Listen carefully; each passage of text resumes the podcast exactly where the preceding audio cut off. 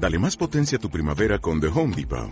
Obtén una potencia similar a la de la gasolina para podar, recortar y soplar con el sistema OnePlus de 18 voltios de Ryobi desde solo 89 dólares. Potencia para podar un tercio de un acre con una carga.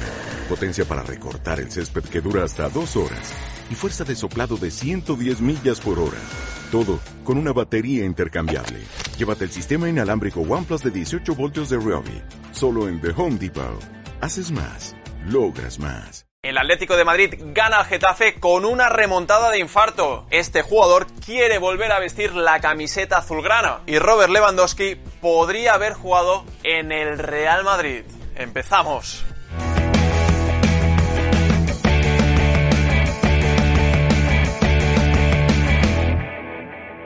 Buenos días, buenas tardes y buenas noches. ¿Qué tal familia Post United? Espero que estéis todos bien y bienvenidos a un nuevo Post News. Arrancó ya la jornada intersemanal de la Liga con una remontada del Atlético de Madrid ante el Getafe. Fue un partido muy emocionante donde los jugadores de Michel se adelantaron justo antes de que terminara la primera mitad con un cabezazo de Mitrovic y el equipo azulón resistió con esta ventaja hasta 10 minutos antes del final del partido donde Carles Aleñá fue expulsado. Esto lo aprovechó el conjunto colchonero para remontar con dos goles de Luis Suárez, el segundo ya casi en el tiempo de descuento, para terminar poniendo el 1 a 2 en el marcador en un partido que ha sido muy complicado para los del Cholo Simeone. Un partido en el cual Joao Félix no pudo disputar después de que ya se hiciera oficial la sanción por su expulsión ante el Athletic Club, que le ha dejado sin poder disputar el partido ante Getafe, pero tampoco va a poder jugar el del próximo fin de semana ante el Alaves. Y hablando del Atlético de Madrid de Joao Félix, en el quiz del Post News de hoy os lanzamos la siguiente pregunta. Atención, ¿en qué año ganó Joao Félix el Golden Boy. Sabéis que podéis dejar vuestras respuestas en comentarios y al final del vídeo os daremos la respuesta. Seguimos en Madrid porque Carlo Ancelotti ha hablado en la rueda de prensa previa al partido que les enfrenta ante el Mallorca y ha comentado que este equipo tiene pelotas. Además también ha hablado sobre Vinicius y ha dicho darle descanso, tiene 20 años, creo que puede jugar dos partidos seguidos, por lo tanto el brasileño que va a seguir contando y mucho para el técnico italiano. Y sobre Asensio también ha hablado y ha dicho lo siguiente, que no está contento. Bueno, no me gustan los jugadores que no juegan y están contentos. Un Asensio que, por cierto, se estaría replanteando su futuro a causa de los pocos minutos que está disputando durante este inicio de temporada. De hecho, según la cadena SER, Marco Asensio estaría perdiendo la paciencia y podría llegar a buscar una salida en el próximo mercado invernal. Y por cierto, atención, todo esto en un martes donde Lewandowski recibió su bota de oro de la temporada pasada y donde reconoció que en un pasado mantuvo en relaciones y conversaciones con Florentino Pérez para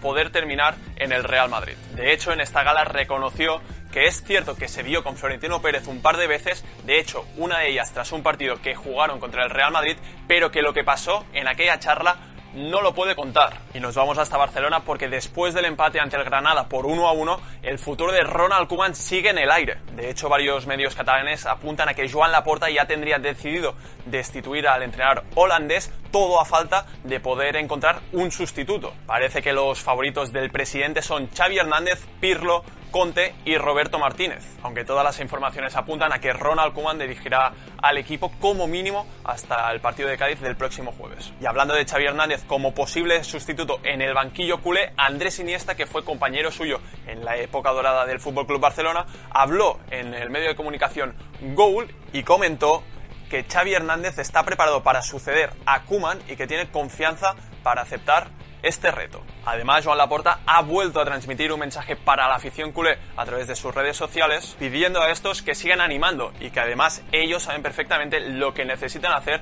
para revertir esta situación. Seguimos en Can Barça porque si hace un tiempo las informaciones apuntaban a que el Barça estaba interesado en la incorporación de Dani Olmo, ahora Fabrizio Romano apunta a que sería el jugador quien estaría muy interesado de volver al conjunto culé. Recordemos que el jugador español del Leipzig militaba en las categorías inferiores del Barça y sería una de las prioridades de Joan Laporta. Ahora la única duda que queda es si el Barça intentará fichar al jugador en el próximo mercado de invierno o si se esperarán al próximo mercado de verano para intentar llegar a un acuerdo con el conjunto alemán. Y os lo preguntamos directamente a vosotros. ¿Es Dani Olmo el jugador que necesita el Barça para volver al más alto nivel? Ya sabéis, dejad la respuesta en comentarios.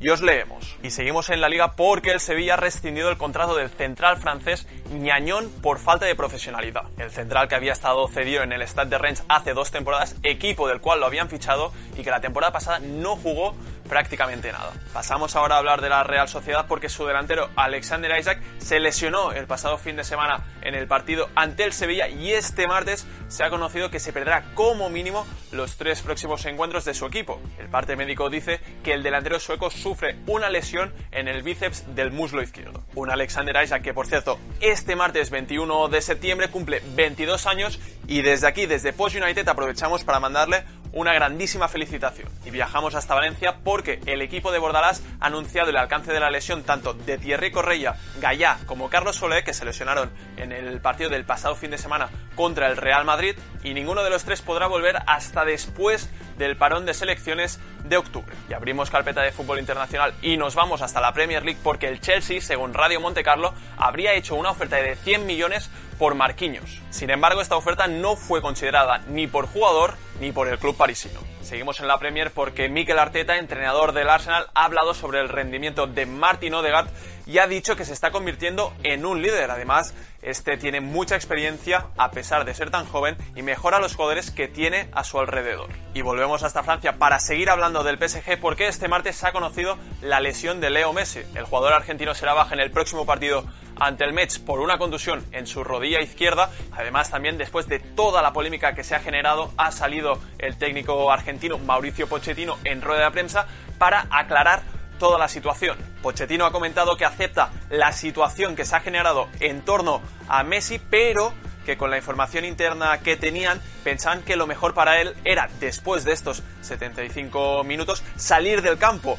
Y además todos los grandes campeones quieren estar en el campo siempre y eso es entendible. Y os lo preguntamos a vosotros, ¿creéis que fue este el motivo de la sustitución en el pasado partido? Ya sabéis, dejad la respuesta en comentarios y os leemos. Vamos ahora hasta la Serie A porque parecía que la Juventus podía ser uno de los posibles destinos de Paul Pogba en el próximo mercado de verano, ya que este finaliza su contrato con el Manchester United y ha salido su director deportivo a desmentir esta afirmación. De hecho, ha comentado que cualquier inversión en el mercado irá en la dirección de un perfil joven. Planeo apostar por otro tipo de jugador que no es Paul Pogba. Y para ir acabando este post news, tenemos que este martes se ha publicado el último informe de la lista Forbes de los futbolistas mejor pagados de todo el planeta. Esta lista está encabezada por Cristiano Ronaldo con 125 millones de dólares pese a su salida hacia el Manchester United y le sigue Leo Messi en este caso con 110